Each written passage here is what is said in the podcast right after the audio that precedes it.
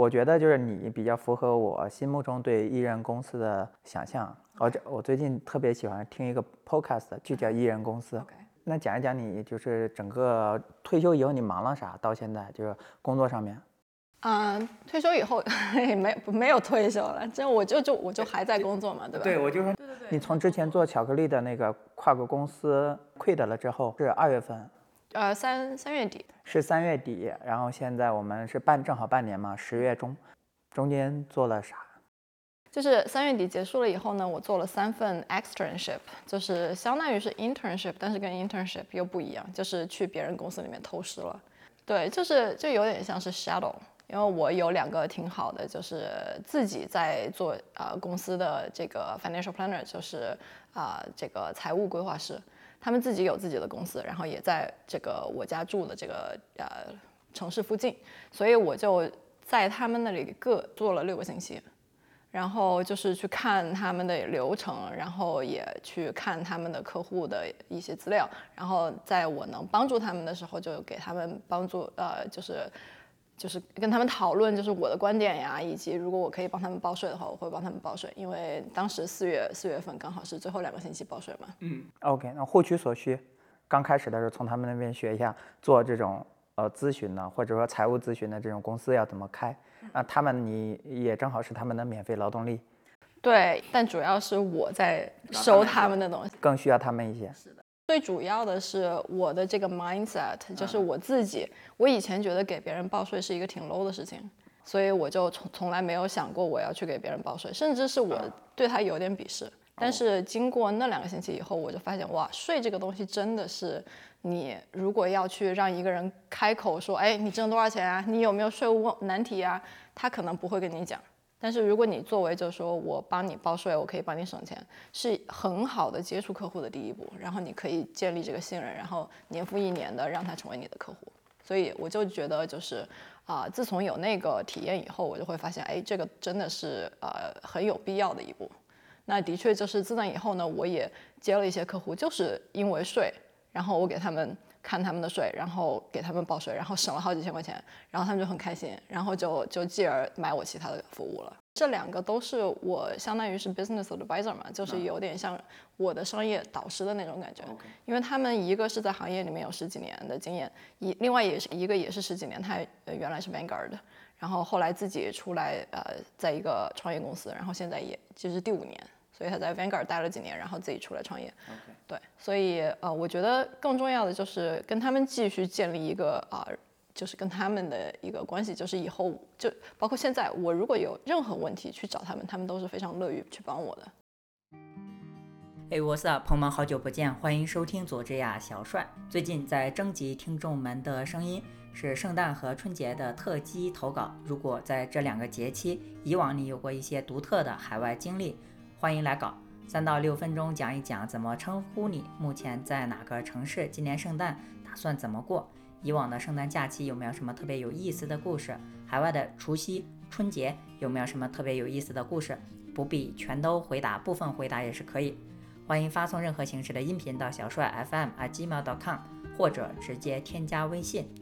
这期呢是热门嘉宾返场，不知道有多少朋友听过第三季第六期武汉女生 Prudence 的财富自由之路。之前呢是在线上采访她，这次咱不是路过 Phoenix 凤凰城嘛？就线下终于见到了，录了这期回访。上次录制的时候，他还是刚刚提交了辞呈，正在工作交接中。转眼这财务咨询的创业就开始了大半年了，刚刚起步。这期播客也正好做一个记录，等到未来做大做强再听这一期，也许是另外一个感受哈。嗯，低情商埋钩子型播客，高情商成长型播客。这期聊了很多关于经营的细节、成本、收入、人力、获客等等，我自己也在同步学习。希望喜欢这一期，希望有启发。很多火人，也就是 fire 人的眼睛里面呢，呃，fire 了，或者说 W two quit 了之后，就像童话故事里面王子跟公主一样，哎，过上了幸福的生活。但其实现实往往都不是。然后我就想哈，你觉得你自己现在的生活，或者说创业的生活，是一种怎样的状态？跟你想的一样吗？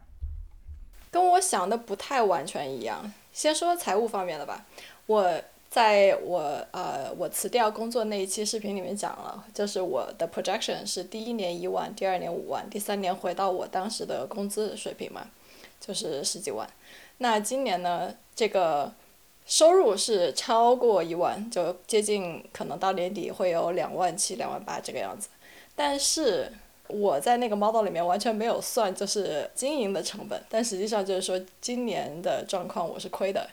哦，所以你的 cost 很高。对对，就是其实也不是说无法承受的高，是因为我当时在做那个 model 的时候，可能天真的以为我怎么地也能有一点点盈利吧，但是就是没有做的那么细。对，亏多少？亏大概不到一万块钱，主要是因为我有很多，就比如说 YouTube 那有大几千块钱，然后再加上呃，我做了这个 continued education。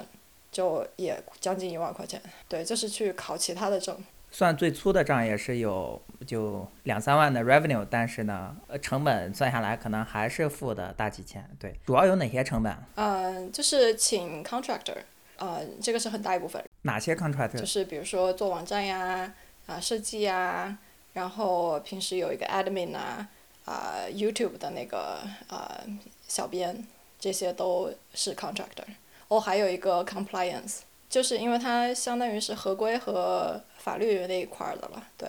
比方说，你这网站是是怎么做的？是找比方说一些成熟的解决方案，像 Wix 啊、Square、Space 啊？没有，我我这个是找了一个朋友，他帮我做的设计，然后我找了一个在 Fiverr 上面找了一个 developer，就程序员帮我用 Webflow 做的。然后呢，日常维护就是你自个儿了吗？对，就是我呃更新一点点我的 webinar 呀、信息啊这些，但也没有什么特别复杂的。如果有特别复杂的，我会让那个 developer 那个程序员帮我去再写一下。就比方说你的页页面有三个 menu 要变成五个 menu，然后每个 menu 里面再加新的内容，这种大的改动可能还得再花钱找人，对吧？对，就是设计和开发都得要重新再做。对，这个可能明年明年的时候啊。要做一遍，因为我现在有一点点转方向了。那你当时有没有想过说用一些成熟的方案，像 Wix 这种成熟的网站？没有，因为它那个可能就是。它那个可能就是针对 retail 的，然后我们这个行业呢也有一些就是专门的公司，然后他专门帮 financial planner 去做网站的，那个收费就比较高，就大几千块钱。在比方说找设计师跟程序员在 Fiverr 上面，你这个大概多少钱？其实我挺好奇。我这个加起来可能四五百，但是我这个不具有普遍性，因为这个就是真的是友情价了，而且是。对，所以你你这一个是网络的，然后你刚刚还说一些像 compliance 这方面是什么意思？是要找人帮你注册做一些文件吗？这个是属于啊，因为做 financial planning 呢，我是要注册在在州和啊这个就是在州去注册的嘛。如果你不注册的话，那这个很多的像我现在啊加入的那些组织，它是呃你没有办法加入的。我是在 Arizona 和 Texas 都有注册，然后如果以后客户多的话，也会在加州还有其他的州注册。那除了像 contractor，还有哪些的成本？啊，那我这个行业比较特殊的就是很多软件，就比如说我报税的软件呀，做 tax planning 的软件呀，做 financial planning 的软件呀，就各种软件。如果你个人做税的话，你就用 TurboTax 吧。那专业人做税的话，就是用的就是 professional，也是。有好几个公司提供的，那我选的就是一个比较呃简单上手的，做小公小公司比较合适合适的，叫 O L T Pro。但你如果做 tax planning 的话，还有叫 Holistic Holistic Plan，那个是一年一千块钱。然后还有一个呃 Tax Plan IQ，这个就更贵了，一个月一百五或者是六百。OK，这些软件加起来能有多少钱一年？因为我知道很多都是按月的，大几千吧，大几千，对，对，因为有好多嘛。能有多少？你你就一个一个列举，我看我十个手指头够不够？十个是够的。这个软件除了刚才那两个 Holistic Plan，还呃那三个 Holistic Plan，呃 Tax Plan IQ 和 OLT Pro，还有 Right Capital，这个是 Financial Planning 的，它一个月可能接近两百块钱。然后还有我所在的 Garrett Planning Network，它一个月两百一。这个是属于就是行业呃继续深造的那种那种组织了，就是它会费，说的很好，总结的很好，对，如果你加入 XY 的话，就更更贵一些，那个是四百多块钱一个月。还有其他的辅助性的，比如说 Google 要有一个官方的账户，对吧？两个，一个 Support，一个 Prudence。然后还因为我有两个公司，那就是两个嘛。然后还有 Zoom，你要买一个专业的，对吧？哎，那不有 Google？Google 不是有 Meet 吗？啊，我可能不太喜欢 Google，不知道为啥。没关系，进去。对，因为它那个界面，可能我就 Zoom 用习惯了吧。然后还有 DocuSign，还有 Google 额外的这个 Storage，这些都是要花钱的。哦，还有 Altruist，这个是交易的平台。如果客户他要我帮他管理资产资产的话，我我用的是这个平台 Altruist。是资管平台。它类似 eTrade，但是它是。能够让你的呃 financial advisor 去帮你交易，帮你管理。嗯我懂了，那就有点相当于你是经理人模式的呃 e trade。对对对，可以这么理解。我说一个最熟悉的，就大家用 Robinhood，但是 Robinhood 就是自己管理，但是呢，这个它是有一个经理人模式，就是不光你可以管理，然后你的经理人也可以管理。我不知道客户自己可不可以管理，他可以看到一些报表。OK，那这些软件的成本、专业的 contractor 的成本，还有啥什么成本能花你那么多钱？啊，再就是 continued education，就我刚才说的去拿证嘛。然后我现在在做的一个 CWS，就是 Certified Wealth Strategist，那个证就是五千块钱。你们如果没有这个证是不能？没有证可以，但是我就是希望自己能够更 effective 一些嘛。学习。然后。之前 CFP 那个 Prep 好像也是两三千块钱，然后再加上这个 Life Planning 也是 Life Planning 整个流程是一万块钱，然后啊我只是去参加了一个第一就是第一步，它有一共有三步嘛，第一步一千多块钱，但是我去要飞去亚特兰大，就有一些住住宿呀，然后 trip。你刚刚这五千是的证是做什么那个证它是一个一个一。差不多一年，为期一年的一个课程，百分之四十是关于怎么样去啊经营一个 financial planning 的 business。那呃还有一部分，还有百分之六十就是关于各种就是金融相关，它有十三个 topic 嘛，着重于讲怎么样建立这个信托，因为它针对的是呃高净值人士嘛，所以就说这个你要怎么样去建立信托的一个呃结构，能让你最有效的把财产啊传承到下一代，然后怎么样降低你的遗产税？怎么样降低你的这个呃生前的税？你这些证往墙上一挂，或者说网网站上一挂，会增加你的这个可信度，是有这样的就是影响吗？啊，我看到就是 LinkedIn 上面就有很多人，他后面有很多个缩写嘛，那。对，那我其实哦，我现在也也还也也有在考一个 CDFA，是 Certified Divorce Financial Analyst，这个呃就是都是细分化的了。离婚金融咨询师。离婚财务分析师，对，哎，因为因为有很多人他离婚的时候，他对这个税务和财产的分配他是没有一个系统的了解的，包括你就算有离婚律师的话，那律师对于税务这块儿他也是不了解的。我去，美国什么都有证。是的，是的，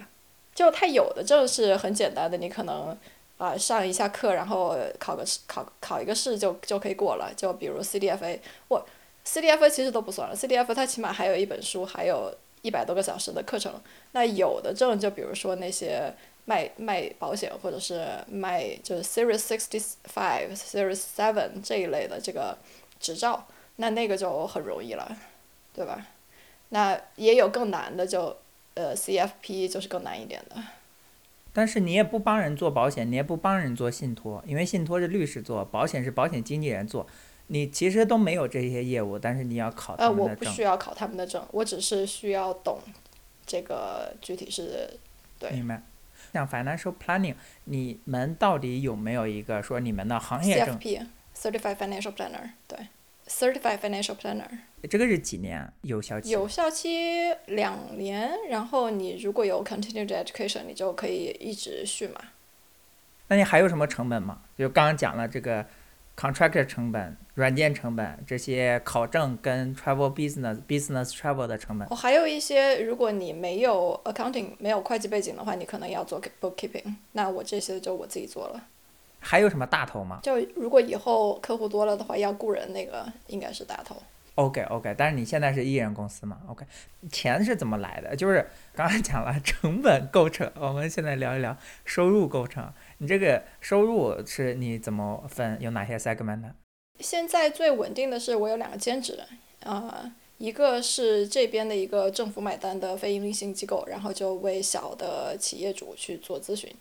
然后另外一个是我在另外一个啊我 tax planning 的公司。给他们呃接了几个客户，然后他们会给我钱。那还有就是我自己的客户，这个就是一半都是我朋友或者是朋友的朋友，然后有一半就是 networking 过来的，然后还呃四分之一是 networking 过来的，还有四分之一是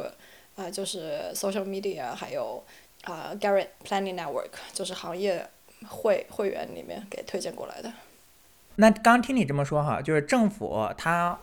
花钱请你们去给他们做一些公益的事情，就比方说本市或者本县、本州的一些小公司去做一些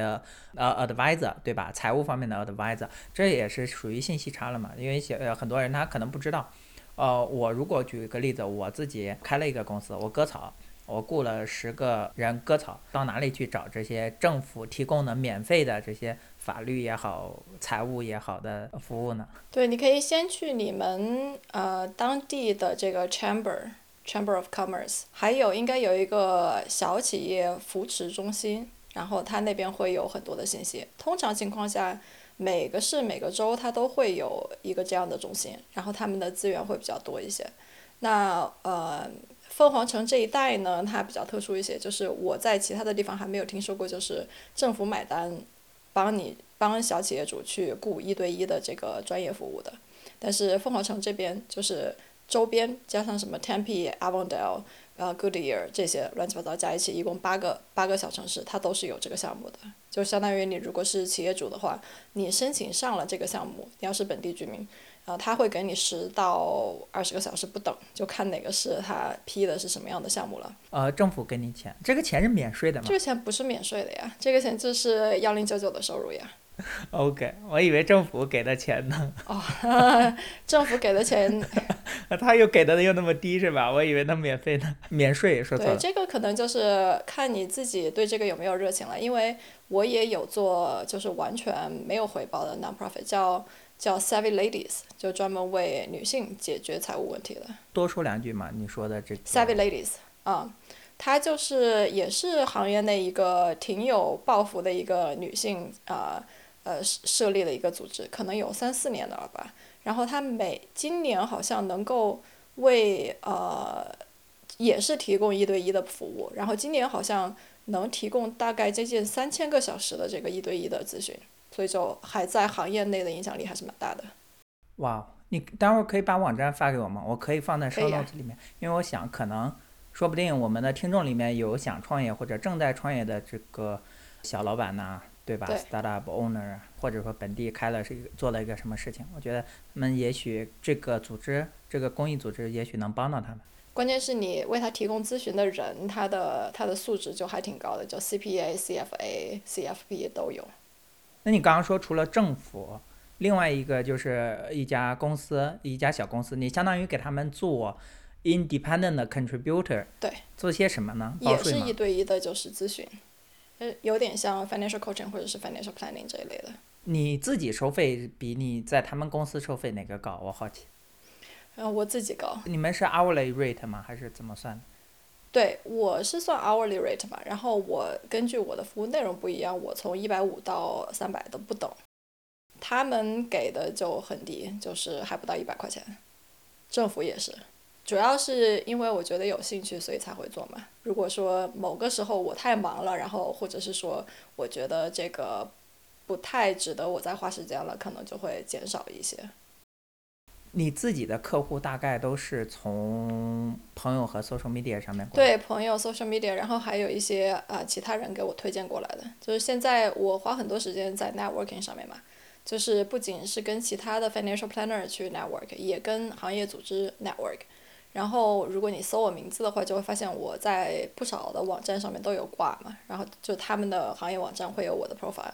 那有一些人就是通过那样的渠道来找到我的。，Prudence 对猪，P R U D E N C E，猪是 Z H U，哪个渠道比较好用啊？这个也有季节性，就比如说刚才说的那个 Gary Net 呃 Planning Network，它就是美国这边一个挺老牌的做呃按小时收费的 financial planning 的一个一个平台。那据说应该是每个月应该有三到五个客户，那我现在就才只有一个客户过来。那他们也说是因为到年底了，然后大家都很忙，那有可能到年初的时候他们有一个小高峰，所以我就是就是在看那个小高峰会什么时候到来。对对对对对。它有一个会费，但是它能提供的就是说，它有一个呃自己行业内的会员的一个论坛，然后你有什么问题都可以去问。然后它还有就是每个星期大概有呃好几个不同的兴趣小组都会有这个 meeting，然后还有一个就是呃新加入的成员有一个挺老牌的，就是他这个 president，他会帮你去解答这个新手的一各种各样的问题，所以。对，所以这么说的话，就他还有一些啊、coaching 啊、continued education 啊这样的性质都有。你刚才说这个，我倒想到一个生意模式，呃，等我哪天这个嘉宾多了，我把提供所有 professional 的 service 的嘉宾拉到一个群里，然后把 有需要的听友也拉到一个群里。像我之前有呃信托律师、房贷中房贷经纪，然后 像这个 financial planning 啊、短租管理啊，全拉到一个群里，然后把这个在美国的或者说呃在附近的在本地的呃人也拉到里面，我那那我也能收保护费。可以的呀，就是如果说你能够为为 professional 呃 service 的专这个人员提供客流，那行业里面叫 leads，那这个 leads 都是很高的，因为呃通常情况下都是客单比较高的客户嘛，所以它这个获客的成本是挺高的。嗯，明白，明白。呃，小帅现在没有这样的业务，大家不要来问我这个事情，我我也没有没有这方面的介绍，也没有这方面的背书，对，就开个脑洞。那有没有说长期或者短期的这种区别呢？客户来讲，因为我知道有些像就 one time session by session，有些呢它可能是长期的，每个月、每两个月，呃，聊长长时间聊一次，有没有这种？嗯，我自己是挺想发展长期客户的，因为我觉得就是如果你要做出就是能够见到明显效果的改善的话，还是需要一定的时间和积累的，呃，就需要就是互相磨合，然后有信任，然后有很多人他的知识结构上面有很大的空缺，都这这些都是需要时间去去去转变的，然后行为包括包括行为模式。nurture，对对，因为有的时候 timing 也很重要，就是呃很多客户他可能买了买了产品以后就他买了，比如说买了一个两千多三千多的 package，那里面是包括呃六到八次咨询的嘛，那他有可能就是这段时间没有什么大的决定，没有什么大的事儿，然后他就不找你，然后就不找我，然后突然一下要买房子了。要决定买投资房了，或者是市场开始剧烈波动了，然后他有个事儿的时候，他就会着急了，然后就会来找我。看心理医生也是，心理自己感觉自己心理很健康的时候，通常是不太愿意去找心约心理咨询的。但是，但是有些人，即使他觉得没什么事情，他也会想去跟咨询师聊一聊，就是是有这样的人的。所以这个不是你生病了来找我，他是财务导师，对，就很明显就是很多人是因为听了我的故事觉得很很很有触动，然后过来找我的。因为他们会觉得哦，这个呃，人家七年实现财务自由，然后又有勇气做自己喜欢喜欢做的事情，然后还可以返返回社会，就是回馈社会，然后就觉得哎，这个是我想过的生活，为什么我不找他聊一聊呢？就是这样子。那就把你的财富自由四个字，七年财富自由，对吧？七年财富自由，啊，七年财富自由。这个是我的 tagline 嘛。OK，也有一些人可能是因为就是以前栽过跟头，然后就觉得、哦，我需要一个专业的指导，然后就过来找我。对，就是它的服务内容，如果是税务这方面的话，我我会看你以往的税，然后会提出一些建议，有可能就是如果报错的话，我会帮你去啊、修改以前的税。OK 就是通常情况下，如果如果客户觉得他修改了以后，他退回来的税是值得的，如果说是几千块钱的话，他一般就会去做修改了，然后嗯、会报他们当年的税，然后会规划他们啊、为这这一年的税。我我给你举一个很简单的例子，那有一个客户他去年就是二一年的税报错了，然后所以他今年初找到我的时候呢，我先把他二一年的税给他改了，然后他得到了几千块钱的退税。对，然后我在最近，因为他们有 extension 嘛，到十月份，最近把他二二年的税给啊报上去了，然后跟他们自己，因为他们以前用的是 TurboTax，跟他们自己比起来呢，又省了好几千块钱。然后呃，今年年底我我会给他们看一下今年就是二三年的税，然后再告诉他们这个你们还有哪些东西要做的，这样子可以更多的降低你们二三年的这个税务。你一般是个人客户比较多，还是公司客户比较多？目前来讲的话是对半，就就是有两个都是 W two 的，然后呃另外一半是 small business owner，起码夫妻有一个人是 small business owner，、但是就连这个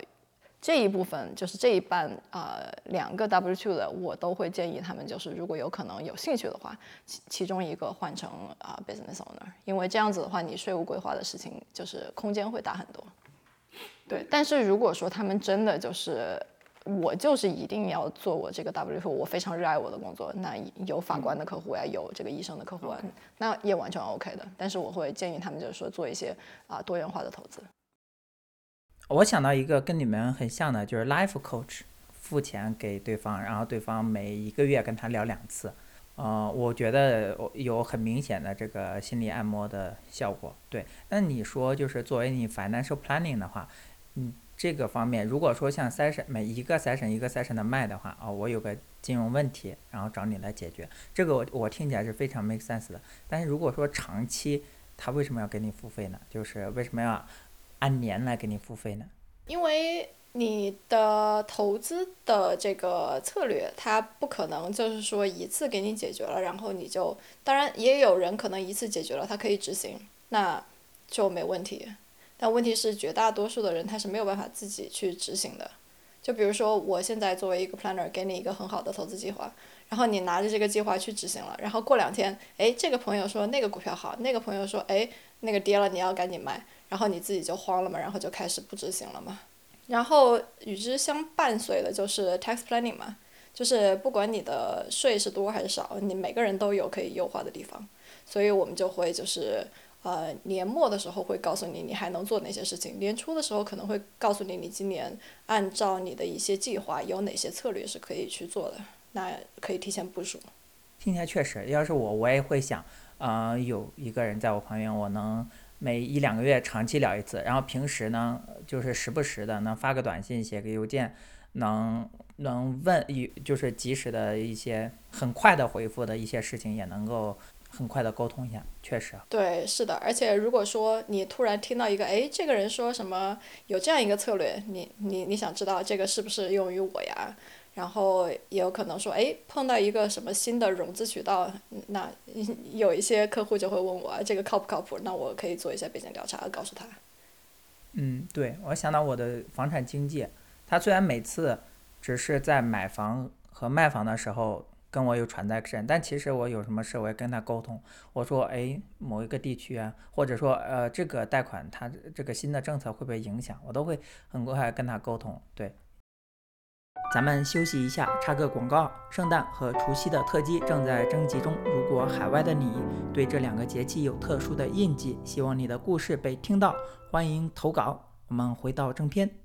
我还有个问题，特别关心的问题啊，就是你见的人肯定多，啊、就是财务问题比较多。你见过一般来讲，美国的夫妻他们管钱有哪些主流的模式，或者不叫主流，常见的模式？呃，怎么样管钱？然后有一些什么样炸弹？啊，这个我见到的有就分开管的，然后不知道互相都挣了多少钱，花了多少钱，自己挣钱自自己花这种。完全跟婚前一样。啊，对，有的。然后呃可能报税的时候就给 CPA 统筹一下，一起报个税，但是就大多数的东西还是分开的。然后也有就是按收入去按收入去 contribute，就比如说你挣二十万，我挣十万，那我们有一个共同的账户，家庭的开销你按啊百分之六十七来来付，然后我按百分之三十三往里面去放钱，那大概是这样子的。对然后还有我们家可能就比较比较特殊一点，我们家是按这个呃可支配收入来分的，就是不管我老公挣多少钱，我挣多少钱，最后大家就是之前呢，我的收入比较稳定的时候，就是保证大家可供支配的收入是差不多的。对，这样子的话就就各自都有很多的自由度嘛。夫妻之间如果说因为钱吵架哈，或者说闹到很不好的地步，一般会有哪些比较典型的问题导致？那你知道肉体上有这个出轨对吧？那财务上也有出轨，就是说你有一些花费，对，有一些花费不告诉你的那个对方，背着他买了一辆劳斯莱斯。呃，这个你开回家了，人家还是会知道的嘛。就有可能是你借了一笔高大的，呃，就是很高的债务，它是一个赌债，那不告诉你的妻子，或者是不告诉你的老公，那这种，哦，我见的 还有更夸张的，就是有一些美国这边有一些小孩，他有 trust fund，就是老一辈的爷爷那一辈给他留下来的，对对对，然后父母是啊这个执行人。然后他作为执行人，把他小孩的钱花掉了，这个就比较极端了，就是他把那个钱掏空了，然后小孩子就没有了嘛。哦，爷爷奶奶留给孙的孙子孙女的钱被父母给花了。OK OK。小的东西就经常会吵架，可能大家啊没有意识到每个人他的财务的观念是不一样的，就包括。我跟我老公最最开始的时候，可能会就会因为他给什么给搬家公司的小费，然后我觉得太过太太多了，我觉得接受不了，然后这种东西会会吵架嘛。但是现在的话，我就觉得都都无所谓了。他他的确是挺慷慨的，就是你如果说给他节省时间了，让他觉得很舒心，他会他会很愿意掏荷包。嗯，对我自己能想到，还有一个就比方说投资上面，大家风险偏好不一样，有些人他是非常能承受风险。就胆儿大，有些人他就非常厌恶风险，啊，觉想稳。但是如果有一个人他能完全做决定，倒也还好。但是如果说两人都都想 control，但是又非常意见不一致的时候，也比较有灾难。我觉得可能这个和平时夫妻有冲突一样的解决办法嘛，那你无非就是要各让一步，然后要妥协一下，然后要体谅到对方的感受嘛。那如果说你首先你就不谈这个事儿了，然后就背着去做一些决定的话，那这个这个东西就没法谈了，对吧？那你如果说把这个冲突摆在纸面上面，然后谈各自的一些考量，然后再谈各自的想法，然后再拿出一个统一的结论的话，那我觉得这个是就可以解决嘛。所以就是说，现在呢，我们更侧重的是，因为美国这边有很多人，他他可能百分之七十的这个压力都是来自跟钱有关的东西。嗯，对，所以所以就是更注重就是心心理啊、情绪啊、行为上的一些东西，然后他会做一个就是更综合的呃税务，就是说以前可能只关注钱，现在呢我们什么都要关注一些，就是啊什么啊。就从最开始的说起，现金流的管理啊，然后投资规划呀，啊，这个啊啊，这个 insurance 就是你的保险规划呀，还有啊退休的计划呀，还有这个退休以后的遗产规划呀，这些所有的都会讲到。相当于以经济建设为中心，不是经济建设为中心，以财务建议为中心，但是同时又包括，比方说呃心理按摩、夫妻关系。这个夫妻关系啊，然后你你的这个对财务的财务观呢，这些一些纠正，这些的确是很重要的。然后我最近也有学就 life planning，这就是另外一个流派了。我想明白了，这个因为很多人做 life coach，我有很多很多朋友做 life coach，但是他那个 life coach 他始终是一个外部观观察者的这个角色，他没有抓手，他只能跟你聊一个小时。或者平时在发发邮件、发发短信啥的，但是我发现你这个不一样，你这个是天然带着一个抓手，所以你就是带着解决方案来的。就比方说他们的夫妻吵的很多东西，你发现他们吵的东西百分之八十其实是钱的问题，的可能把这个收入的这个叫什么分配，可能有一个他们都不知道的办法，哎，你提供给他们，哎，发现他们这个这个百分之八十吵架的点就不存在了。我同意也不同意，为什么呢？因为你的钱的问题解决了，它的确就不用吵了。但是你解决的一定不是说你的外部环境改变了它就解决了，而是说你内部要认识到外部环境和你自己内心的一个连接，然后从内心出发去把它解决掉。那 OK，我给你一个很简单的例子，啊，最近有一个剧很火，叫这个 I Can Teach You to to Be Rich，那个 Ramen，他其中有一对夫妻，其实他们有好几对夫妻，你会看到他们。很大金钱观上的一个呃冲突，是因为他们本身他们对这个财务的观念和对挣钱的观念和自己的对家家庭呃贡献的价值的定位不一样。就我讲中间有一个，嗯，有一对夫妻，就是女的她不停的在挣钱。但是男的他就觉得自己好像没有什么家庭地位，没有什么话语权，然后要钱还要跟女的伸手，就觉得很没面子。然后他们就有很大的这个焦虑，特别是当女的这个收入不稳定的时候，那整个家庭都是摇摇欲坠的状况。那实际上，呃，最后他给的一个这个解决办法呢，是让男的出去找找一份工作，这样子的话，他更有自己的价值感。而且女生也不用过于焦虑，就比方说我这周我这个月呃咨询少。少了百分之三十，也不至于房贷付付不起。对，但是我想说的是，他们要认识到自己的焦虑和自己的价值感是从哪里来。如果他们不就不意识到这个东西的话，他们还是会越走越远。但是他们如果意识到的话，然后有力的，就是呃有效的去沟通，然后有效的去互相支持，然后互相走，就是成长这样子，他们会走得更远。你看那个《再见爱人》吗？我觉得你可以做一下，然后做一些这个点评。你做视频的时候，比方说放半集，然后你点评半集，然后比方说你刚刚说的，就像这一期傅首尔和她的老公老刘，他们俩就属于这种女生特别能挣钱，男生就觉得变家庭主妇了之后，就是心态慢慢变，然后也慢慢封闭自己啊，然后觉得价值感呐，然后对，反正就由此引发了各种的也分开的因素，他们甚至不能叫矛盾，对，所以我觉得你要是做一下，哎，说不定呃 会受到欢迎。我想很快的插一句，就是你去看傅首尔这一对夫妇，你再去看张彩玲那一对夫妇的话，你就会发现他们截然不同。虽然从外部看的话，男生都是在家做家庭啊主夫，但是他们对自己的价值定位就不一样，而且他从女方那里得到的反馈也不一样。那你说一下张呃，你说张彩玲和那个对加拿大男生，对他他就是彩玲就会觉得啊，那个他也在很很。努力的为家庭去呃呃付出，然后他们就是互相扶持的那种状态。嗯，OK，对，而不是说像呃就是男生像是一个下属一样，还要给妻子大人报报告工作，然后还要得到妻子大人的认可。这样子的话，你就完全把一个平等的关系变成了一个上下级的关系，当然会出问题了。OK，因为夫妻关系不可能就是不可能长久的上下级嘛。你之前上班如上坟的这个状态，心理状态，你还记得吗？我记得呀，很明显，就是以前有娃的时候，就是，只就是晚上我一个人带娃的时候，因为我老公他的大学在另外一个城市嘛，所以很多时候我一个人带娃，我就晚上六点到家，然后就开始管娃，然后娃睡了九点睡了，然后还要做各种清洁，就是要洗洗那个。奶瓶啊，锅碗瓢盆啊这些，然后到十一点才是我自己的时间。那个时候我就会觉得哇，我好亏，我一天干了我不喜欢的工作，然后现在是我自己的时间，我就要开始刷剧，然后就刷到凌晨两三点，然后第二天早上七点又得爬起来，就是跟一个僵尸一样，然后然后有可能还就更早被小孩子叫起叫起来，就就这种状态就很，就就是一个恶性循环。OK，不知道听到这里多少打工人的 DNA 动了。而且还有再加上一个，如果要是在工作当中受气的话，被老板啊，被这个老板 PUA、micro management 的，被同事这个